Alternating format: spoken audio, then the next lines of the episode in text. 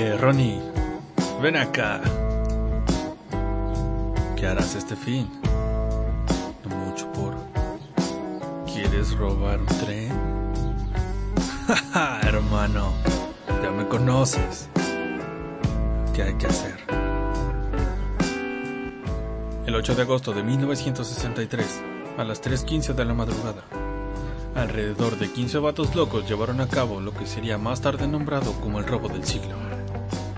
Un golpe rápido, limpio, con un mínimo de violencia y con una nada despreciable cantidad de 2,6 millones de libras en el botín. Unos 55 millones de dólares de la actualidad. Traté de convertir esa cantidad a pesos, pero eran demasiados ceros y la calculadora explotó. Así que mientras ordeno otro por correo, sean bienvenidos al único podcast cuya maquinaria funciona a vapor. Bienvenidos al asalto al tren de Glasgow. Comencemos. ¿Qué tal a todos? Yo seré su guía en este pequeño viaje al pasado y les relataré el mayor atraco perpetrado en el siglo XX, que si me lo preguntan, una de las cosas que me parecen más asombrosas y por las que escogí este tema es el mínimo uso de la violencia y el máximo uso de la planeación. Citando a Donnie en 60 Seconds, cualquier idiota puede apuntar con un arma. Pero para este trabajo, se echó mano de algo más. Algo que los protagonistas principales de esta historia poseen. Y eso lo notarán más adelante. Comencemos con el autor intelectual, el cerebro de la operación, Bruce Reynolds. Bruce Richard Reynolds nació el 7 de septiembre de 1931 en Londres, Inglaterra.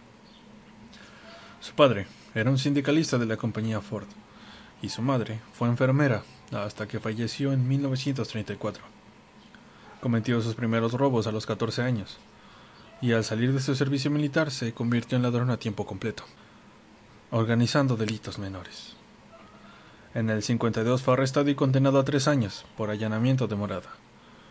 Luego se dedicó al robo de joyas en casas de campo, lo que era fácil y limpio. En el 57 fue arrestado nuevamente y en el 60 liberado. Después se convirtió en vendedor de antigüedades y ladrón. Y muy probablemente también vendía cosas que robaba. Se unió a una pandilla liderada por Harry Boat en el 62 robando 62 mil libras de una furgoneta de seguridad en el aeropuerto de Londres, en donde más tarde conocería a Jimmy White y a Buster Edwards, otros involucrados en el robo del tren. Luego robarían un tren, pero solamente lograrían conseguir 700 euros. Después de eso, Reynolds comenzó a planificar su siguiente robo, en un periodo de tres meses, al que luego se referiría como su capilla sixtina.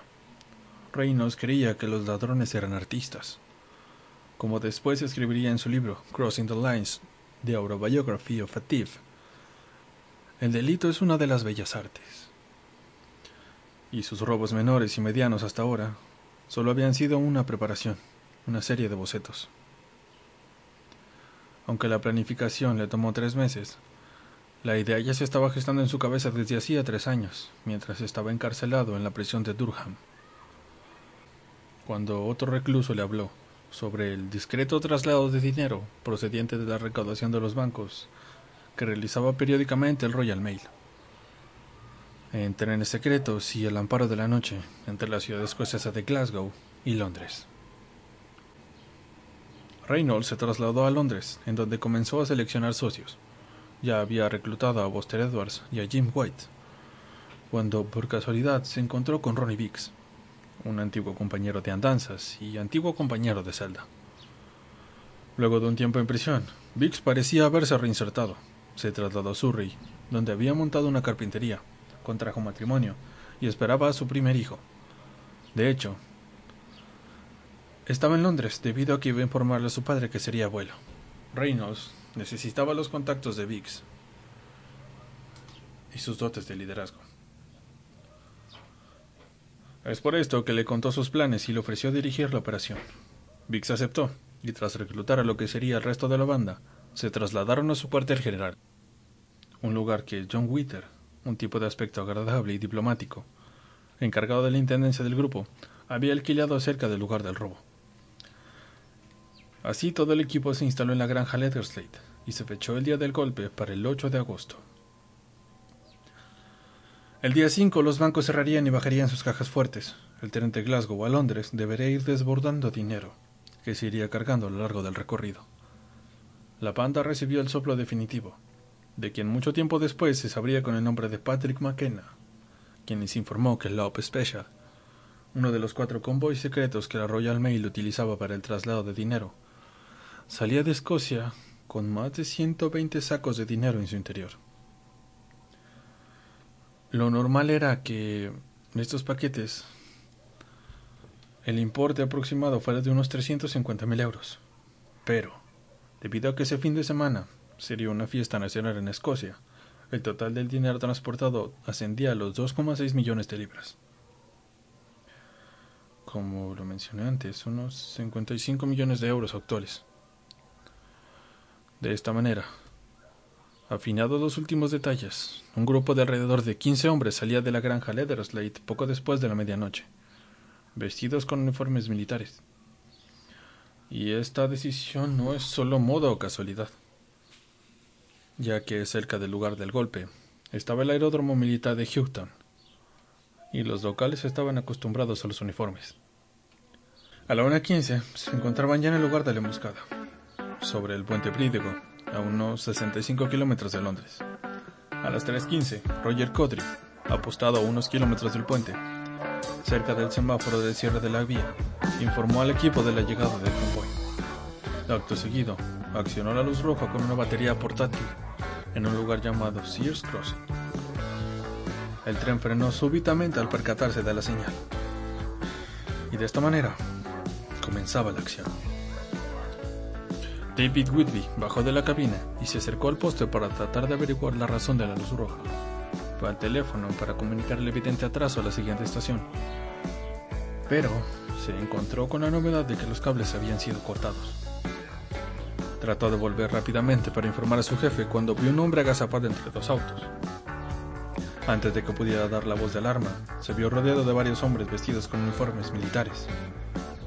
Si gritas, eres hombre muerto. Fue lo que escuchó antes de que Tom Wisby y Robert Wells saltaran sobre él y lo ataran de pies y manos.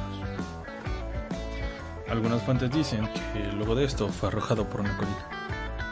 Cada uno de los miembros de la banda se aplicó con esmero a cumplir el papel asignado. Charles Wilson, por su parte, enmascarado irrumpió en la locomotora, redujo al maquinista Jack Mills ya que ofreció resistencia y fue golpeado sin contemplaciones. Buster Edwards y Ron James desengancharon el resto de los vagones, dejando solo los dos que estaban detrás de la locomotora. Según cuentan, el resto del personal ni siquiera se había percatado de lo que estaba pasando. Lo siguiente en el plan era que uno de los miembros que había hecho amistad con algunos maquinistas y aprendido a conducir estas bestias de hierro, llevara el tren hasta el puente Brídego, unas millas más adelante, en donde se encontrarían con el resto de la banda, un camión y dos furgonetas. Pero, cuando llegó su momento de brillar, se topó con que la enorme locomotora tiene un sistema mucho más complejo que los que él había conducido. Era lo único que tenías que hacer, Fred. Probablemente alguien le gritó a lo lejos. Esto no dejó más opción para Ronnie Dix que obligar al aturdido y maltrecho maquinista a conducir hasta dicho puente. La operación duró apenas 15 minutos en Bridego una cadena humana de ladrones trasladó los 120 sacos de dinero antes de abandonar el escenario. Esto no me cuadra tanto, pero casi todas las fuentes concuerdan en esto. Un miembro de la banda ordenó al personal de la oficina de correos que se quedara quieto durante 30 minutos antes de ponerse en contacto con la policía. Esto dio a los investigadores una pista importante, al sospechar que la banda tiene un escondite a unos 30 minutos en auto de la escena del robo. Y no estaban muy errados. Bien hecho, Fred. Durante los días posteriores al robo, se escondieron en Leatherslate, celebrando, repartiendo el botín y jugando Monopoly, con dinero real. Al poco tiempo se iniciaría una impresionante investigación, dirigida por la Brigada Móvil de Scotland Yard y detectives de alto rango de la policía de Buckinghamshire.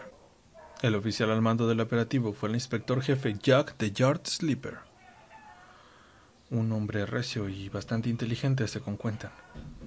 La policía ofreció una fuerte recompensa para quienes los delataran, recibiendo 3.500 denuncias por día.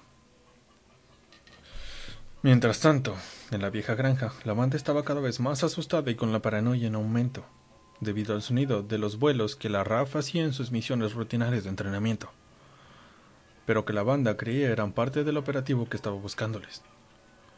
Abandonar el sitio en lugar de permanecer ahí con perfil bajo, como se tenía planeado. Un residente cercano a la propiedad comenzó a sospechar de las idas y venidas de la granja, un agente respondió al aviso y encontró en la granja grandes cantidades de alimentos y provisiones abandonadas. Entre las cosas abandonadas había sacos de dormir y ropa de cama. También había envoltorios de billetes, usados para su contabilidad. Los sacos de correo y paquetes de correo certificados que habían sido robados. Se realizó un examen a profundidad en la granja y se encontró una caja de Monopoly que Jack Slipper ordenó explícitamente nadie manipulara. En el tablero y las piezas se encontraron numerosas huellas que extrajeron, y debido a sus vidas criminales, estas huellas estaban debidamente archivadas. Y así se lanzaron a la búsqueda. Te dijeron que tomaras ese Monopoly, Fred. Probablemente alguien maldijo desde la otra celda. Uno a uno, todos los miembros de la banda fueron compareciendo ante la ley, sumando una cadena conjunta de más de 300 años. Pero no todos permanecieron en prisión. Charlie Frederick Wilson fue condenado a 30 años, pero solo cumplió uno. Se fugó y escapó a Canadá. Se sometió a una cirugía plástica para cambiar su aspecto, pero aún así fue encontrado y nuevamente condenado en 1968.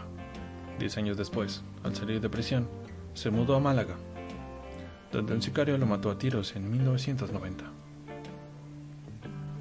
Ronald Buster Edwards huyó a México junto con su esposa y su hija, pero en 1966 negoció con la policía su regreso a Inglaterra. Fue condenado a nueve años de prisión. Al salir, puso una florería. En 1988, Bill Collins protagonizó una película sobre su vida. Buster se suicidó en su garaje en 1994. Ronald Biggs también escapó y se practicó una cirugía plástica en París. Con papeles falsos ingresó a Australia, luego se instaló en Brasil. A los 71 años, reconoció que tenía ganas de una pinta de cerveza negra y negoció su vuelta a Inglaterra con la policía, por más que eso significara la prisión. El regreso fue acompañado de un despliegue de cadenas televisivas y diarios sensacionalistas.